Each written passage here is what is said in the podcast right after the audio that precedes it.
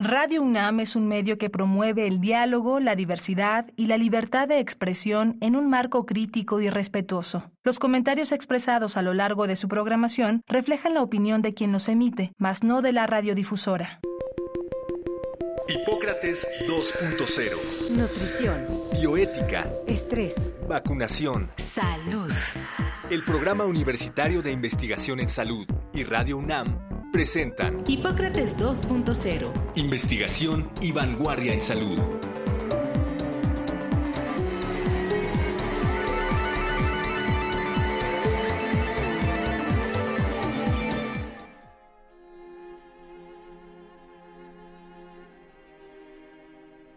Hola, ¿qué tal? Bienvenidos a Hipócrates 2.0. Yo soy Mauricio Rodríguez. Como cada semana les doy la más cordial bienvenida. Qué bueno que nos están acompañando aquí en Radio UNAM. En el programa de hoy vamos a platicar sobre el golpe de calor. Y hoy trajimos el tema de golpe de calor precisamente porque pues en algunos sitios es un problema de salud relevante y está empezando a verse cada vez más este, este fenómeno, sobre todo en personas vulnerables, así que de todo esto vamos a, a platicar hoy con el doctor Guillermo Domínguez Cherit, que es médico, especialista en medicina interna, anestesiología y medicina del enfermo en estado crítico. Su principal área de trabajo e investigación ha sido en torno a las infecciones asociadas a los cuidados de la salud en los pacientes en estado crítico, en terapia intensiva, y la ventilación mecánica. El doctor Domínguez es profesor de cursos de su especialidad, es miembro de la Academia Nacional de Medicina y miembro nivel 2 del Sistema Nacional de Investigadores del CONACIT y actualmente es subdirector de Medicina Crítica del Instituto Nacional de Ciencias Médicas y Nutrición, Salvador Subirán, a quien pues de una vez le agradecemos, estimado Guillermo Domínguez, muchísimas gracias por aceptar la invitación, bienvenido a Hipócrates 2.0. Muchas gracias a ti, Mauricio, por esta oportunidad de estar en tu programa. Dispuesto a entrarle al tema en cuanto tú digas. Muchas gracias. Eh, quizá lo primero es poner sobre, sobre la mesa las definiciones y de ahí jalar qué es el golpe de calor, cuáles son las principales causas y los, y los principales factores de riesgo. Pues mira, primero tendríamos que, que aceptar o poner en la mesa que eh, la temperatura normal corporal de un de cualquier sujeto normal promedio es entre 36 y 37.5, ¿no? Probablemente sea aceptable. Eh, algunas definiciones, 37.3, pero bueno, esto es la temperatura normal. En algunos pacientes ancianos, 35.8 también se toma como algo normal, podría ser. Sí, esto es la temperatura normal. Luego, la definición de fiebre es aquella elevación de la temperatura ocasionada a una respuesta metabólica inflamatoria, a una inflamación importante, una agresión, como puede ser una infección, que es la causa más, más común de, de la fiebre, vamos a llamarla fiebre. Cuando hay una elevación de temperatura sin documentar una respuesta inflamatoria importante o una infección, bueno, entonces llamamos hipertermia. Entonces, el golpe de calor es hipertermia. Es hipertermia, es una temperatura más allá de 37.5 Vamos a ver después los casos graves son temperaturas extremas por arriba de 40 y eso es lo que vamos a llamar golpe de calor. Dentro del golpe de calor es importante definirlo y ahora esto es muy importante porque, bueno, eh, también se presenta eh, no con tanta frecuencia en nuestro país, debe de ser con más frecuencia, pero mucho lo, lo, explicamos por otra causa, como sería a veces el deporte, ¿no? Entonces aquí el golpe de calor deportivo no deportivo, si el heart stroke, que llaman los gringos, eh, asociado al ejercicio. Y es bien importante porque es una causa frecuente la disciplina que tienen las universidades americanas y los high school de hacer un gran eh, ejercicio extremo, bueno, esto lo ven con mayor frecuencia. Lo estamos empezando a ver, creo que eh, a veces lo subestimamos, principalmente porque a veces las estadísticas no están completas, no tenemos más que la visión de algunas partes, ¿no? Tenemos la visión del Instituto de Seguro Social, que tiene una muy buena estadística, porque son los que atienden en urgencias y ellos son los que reportan. Este, los sujetos más vulnerables son las mujeres embarazadas.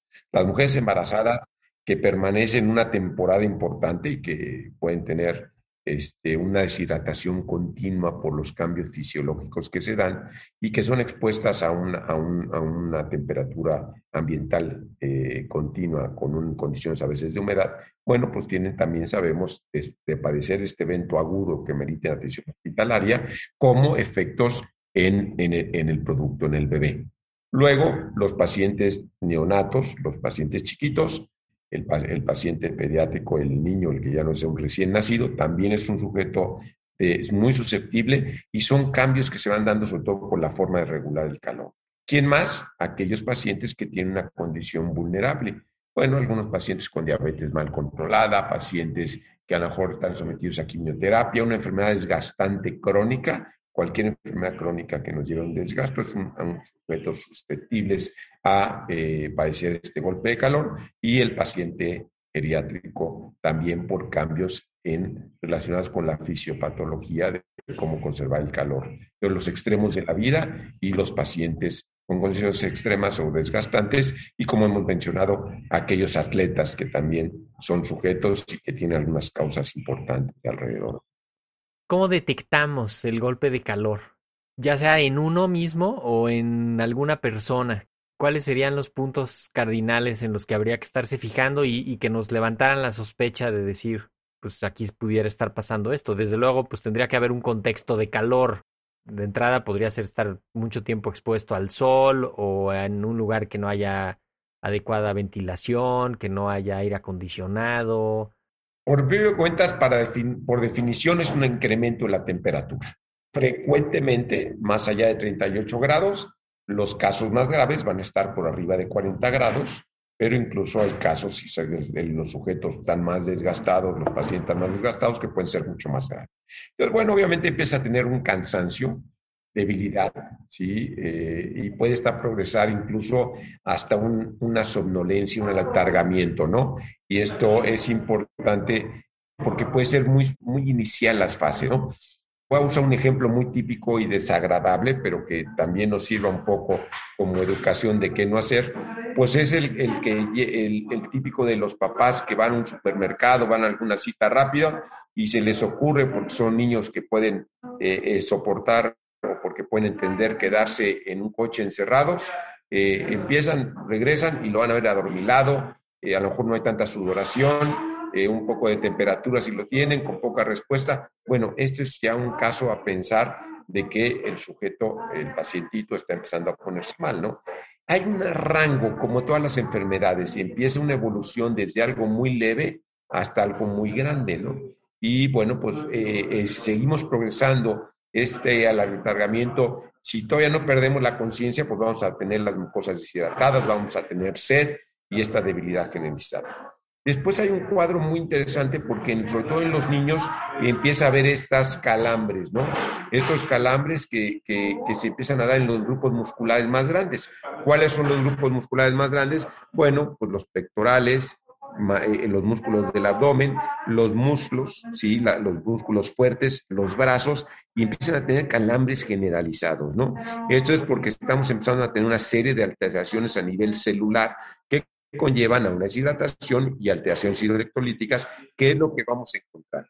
Entonces, bueno, esto es, es algo que va a ser eh, los datos iniciales y obviamente si va progresando este puede haber una pérdida completa del estado de conciencia eh, hasta no tener respuesta, pero siempre el síndrome dominante va a ser este eh, eh, aumento de la temperatura, ¿no? ¿Cuánto? Pues por arriba de 38 por lo general, que es lo que vamos a ver.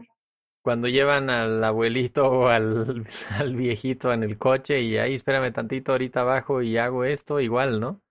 Se quedan ahí un rato en el sol. Claro, eso es más frecuente porque además voy a hacer un, pago rápido y lo dejé en el coche y cuando fue el coche ya fueron media hora donde ya está totalmente afectado, ¿no? Exactamente, y un ratito aquí te dejo tu botellita de agua, las ventanas abajo, pero de cualquier manera es un, es un problema. Sobre todo, y, y también por eso quisimos traer el tema en estas fechas, es porque precisamente en agosto se registran las temperaturas más altas en varios países y la pregunta ahí es, pues, ¿qué hacer? Con una persona que está, que está teniendo un golpe de calor, qué no hacer, o uno mismo, me voy a urgencias, me nada más con resguardarme en la sombra y rehidratarme o qué? Es bien interesante, voy a aprovechar tu última frase, esto de resguardarme en la sombra.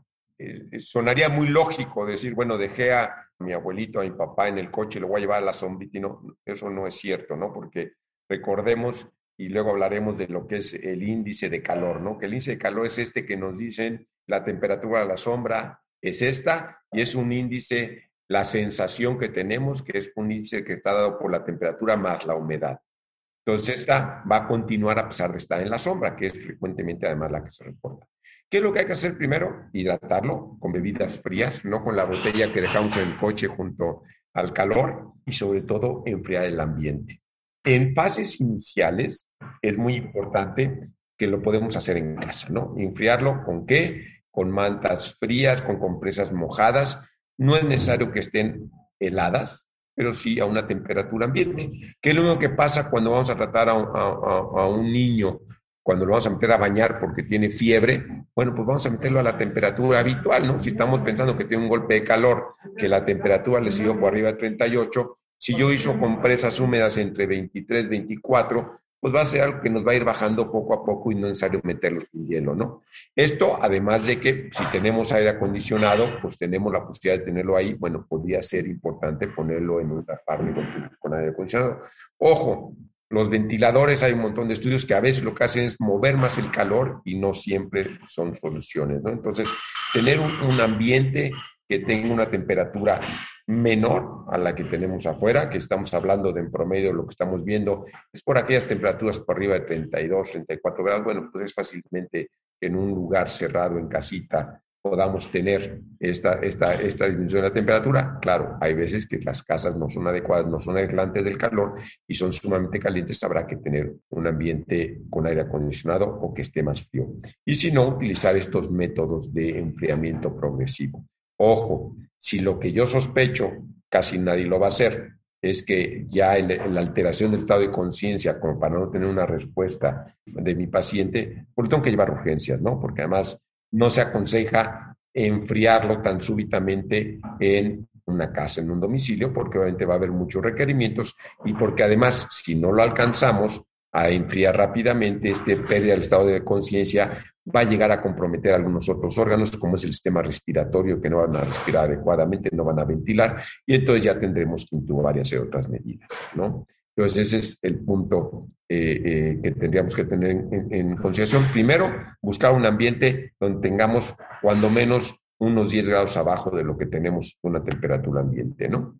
Tampoco es conveniente exponer a mucho frío, ¿no? De hecho, con los pequeños, el ejemplo que usas de la fiebre, si lo metes a agua muy fría, lo que podrías despertar es que su cuerpo quiera compensar ese frío externo y entonces se hace un problema para regular la temperatura, ¿no? De hecho, puede, puede salir contraproducente poner, poner en un frío muy extremo, ¿no? Por eso es más bien algo fresco, temperatura fresca que ya esté por debajo del calor que trae y que te vaya ayudando a irlo, bajando paulatinamente y rehidratar, que es también parte del problema.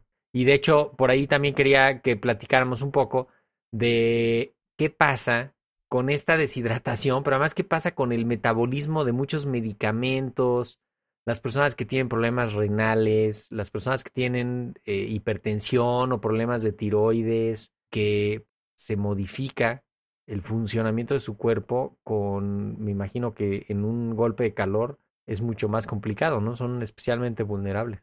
Sí, bueno, tienen alteración en los mecanismos de cómo controlar la temperatura corporal, ¿no? Quizá la forma más común de, controlar la temperatura corporal es a través del sudor, ¿no? Y es el ejemplo, por ejemplo, que los, los niños no todavía no maduran la forma de sudar, sus glándulas sudoríparas todavía no la están madurando, ¿no? Entonces esto es como van a ir poco a poco eh, eh, creciendo y madurando esto. Bueno, muchos medicamentos, tú mencionabas uno muy, eh, la tiroides, ¿no? La enfermedad tiroidea, si el paciente está hipotiroideo, por lo general no tiende a controlar adecuadamente su temperatura, tendería un poco a estar a, alteraciones en la autorregulación. Entonces, bueno, pues cualquier enfermedad de la tiroides podríamos tener este conflicto, ¿no? obviamente todo el paciente crónico va perdiendo mecanismos de homeostasis, mecanismos de autorregulación. Y un mecanismo de regulación es el que conserva la temperatura. Entonces sí tenemos que tener mucho cuidado, ¿no? Ahora que mencionas medicamentos, viene mi mente lo que platicamos y que creo que es un mensaje también muy bueno, es que se da mucho, por ejemplo, en deportistas de alto rendimiento, ¿no? Los entrenamientos más estudios, a veces hay, hay veces que no da tiempo y, y, hay un medicamento que se está utilizando mucho, además de cualquier droga, pero este que vamos a especificar es para este tipo de circunstancias que lo están utilizando, que son las anfetaminas, ¿no? Las anfetaminas que te hacen mantenerte despierto más tiempo, porque te da, una falsa sensación de mayor rendimiento, esas también están afectando y esos sujetos que tienen una, una, atleta, no de alto rendimiento, como quizá no es un deportista profesional, pero es aquel chavito que está jugando en, el, el, equipo americano y ya lo pusimos a tener un rendimiento mayor del que están haciendo, mucho ejercicio, malas anfetaminas, más calor, pues obviamente va a caer en, en un estado. Y los echa se echa unos alcoholes que lo deshidratan la noche previa. Exacto.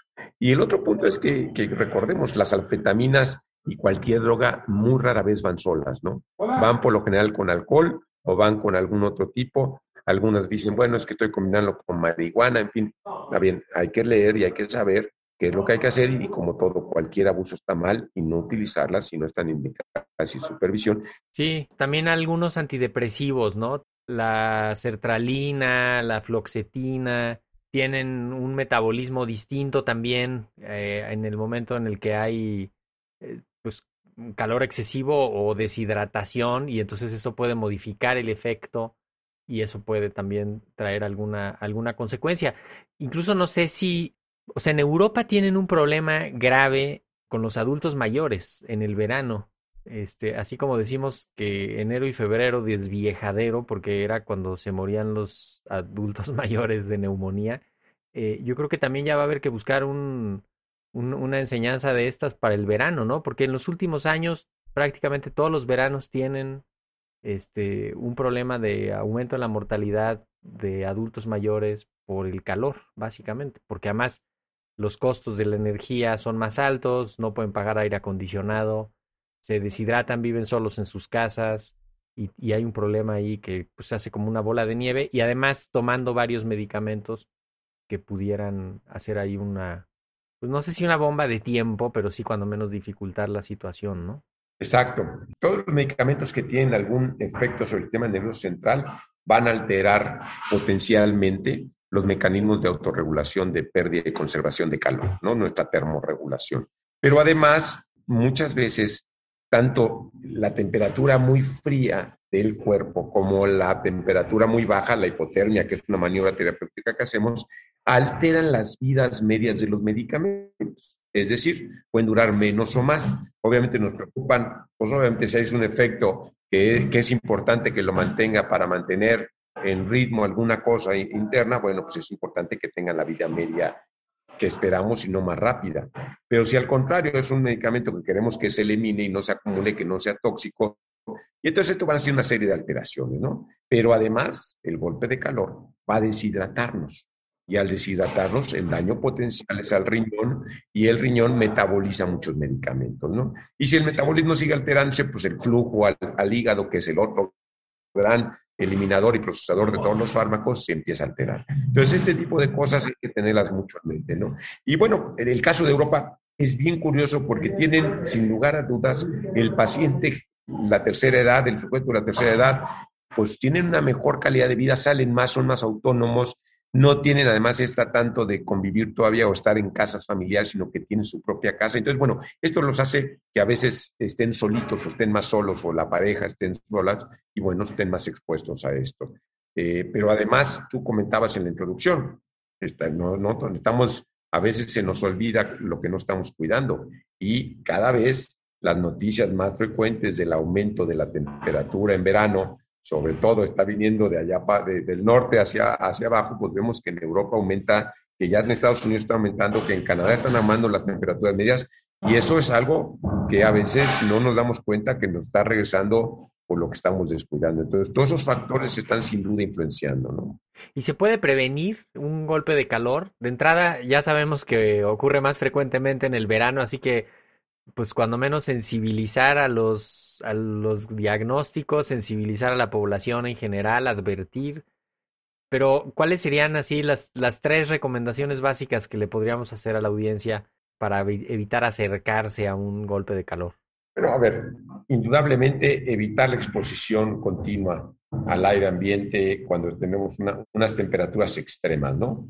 Estamos hablando que esto no lo vemos aquí en el centro de la República, afortunadamente, estamos hablando de temperaturas extremas ya de 36, 38 grados, pues sí se aconseja no hacer actividades en el aire, en ambientes externos, estar hidratándose con bebidas frías y sobre todo si tenemos la combinación de temperaturas elevadas o arriba de 35 grados y una gran humedad, esto va a acelerar la cosa, ¿no? Ya hemos hablado de una medida frecuente. Fíjate que es bien importante. En Estados Unidos es una causa importante en los niños, eh, una causa de muerte importante. Y bueno, esto lo extienden y creo que lo tenemos que extender porque ya para muchos es parte de familia, incluso las mascotas, ¿no?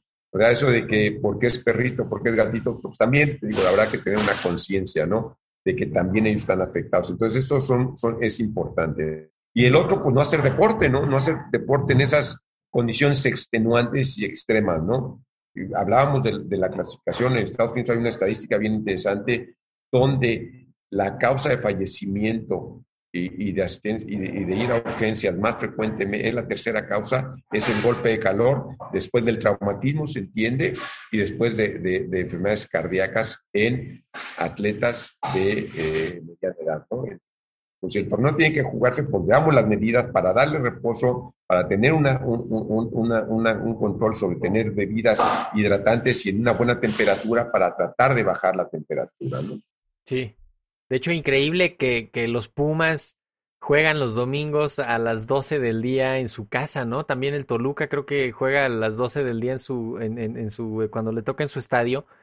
Y, y, se antoja como que ya le vayan moviendo a eso antes de que caiga alguno ahí en la cancha, ¿no? Exacto, eso es, es, una medida importantísima, ¿no? Pero digo, y esos son dos eventos que vemos, pero muchas universidades juegan los sábados a las 12 del día, ¿no? Eh, los partidos de fútbol, de americano, en las universidades, todo el mundo está jugando a esa hora porque es cuando en teoría tienen más tiempo los chavos, ¿no?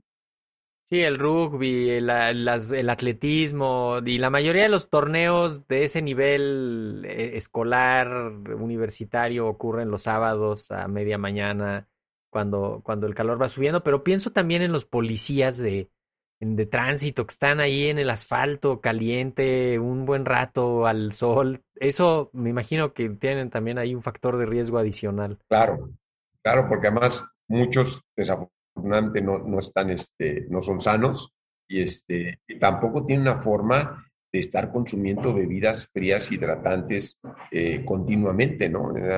Claro, sí lo pueden hacer si caminan a, a, una tiendita de la esquina y se gastan sus 20, 40 pesitos cada vez que quieren tomarse un litro de algo frío, ¿no?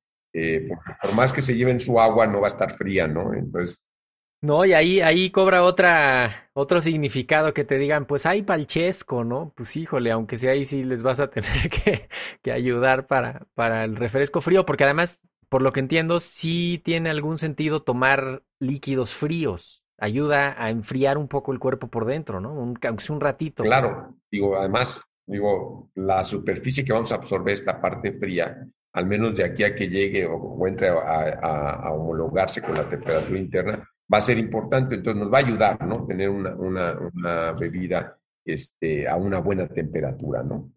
Pero sobre todo en este, este ambiente, ¿no? Sí.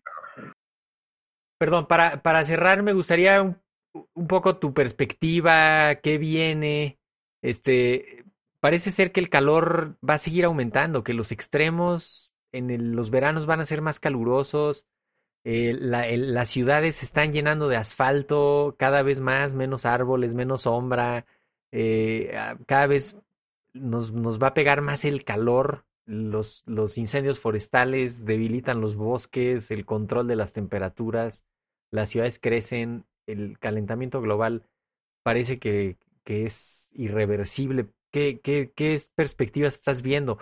tenemos que preparar más a los médicos para que detecten esto, tenemos que tener centros especializados de, cuando menos, atención temprana del choque de calor. ¿Qué, qué tendríamos que estar viendo y pensando hacer para los siguientes años? Pues como todo, ¿no? tú lo estás diciendo, pues todo tendríamos que basarnos en educación, ¿no? Educación, de qué vamos a hacer con este medio ambiente, de cómo vamos a proteger, que, que, el que yo consuma, que tire el agua, no solamente quiere decir que va a faltar agua en Monterrey ahora, ¿no? Sino que nos va a pegar a todos, que va a ser un efecto que todos, aunque yo tenga ahorita afortunadamente el abrir la llave de mi casa y tenga agua, eso no quiere decir que no estoy afectando a nadie si la desperdicio, ¿no? El educarnos, como tú dices, en saber cómo tratar esto y en reportar cómo lo hacemos, porque si no lo reportamos y no nos auditamos para ver cuántos casos tenemos de esto o de aquello, pues no vamos a tener medidas específicas. Entonces, todo empieza una, una adecuada educación y obviamente la educación para difundir qué tenemos que hacer, ¿no? pero creo que sí tenemos que ser conscientes y remarcar una y otra vez esta parte, ¿no? Eh, eh, eh, de cómo cuidarnos, de no estar haciendo actividades al sol si, estamos, si somos sujetos susceptibles. Y ahorita en el verano además se, van a las playas a jugar el voleibol, el fútbol. Creo que la, la, base de todo es la educación, saber que existe, saber cómo tenemos que protegerlo y saber qué no hacer, ¿no? El ejemplo típico, decíamos, lo de los coches, eso tendríamos que, sería, debería ser criminalizado esa parte quien deje a un sujeto que no pueda eh, ser eh, eh, autosuficiente para movilizarse dentro de un coche a temperaturas elevadas, ¿no?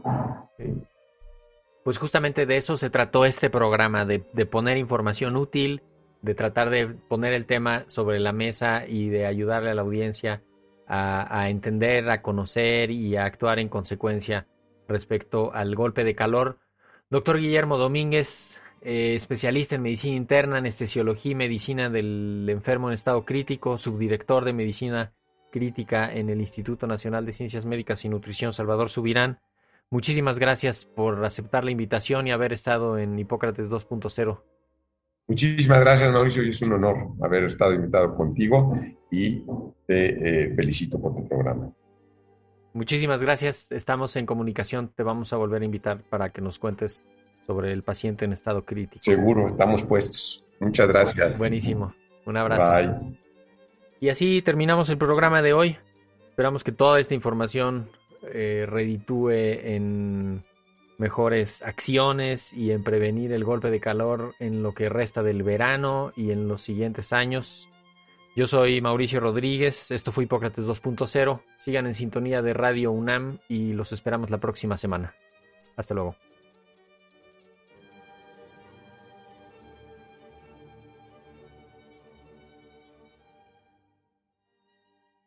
Agradecemos al doctor Samuel Ponce de León, coordinador del Programa Universitario de Investigación en Salud y coordinador académico de esta serie. El Programa Universitario de Investigación en Salud y Radio UNAM agradecen tu escucha. Te esperamos la siguiente semana para platicar sobre lo último en materia de salud e investigación en Hipócrates 2.0. Investigación y vanguardia en salud. Se despiden de ti en la producción Patti Gamboa, Héctor Castañeda y Alejandra Gómez. Hipócrates 2.0. Radio UNAM. Experiencia sonora.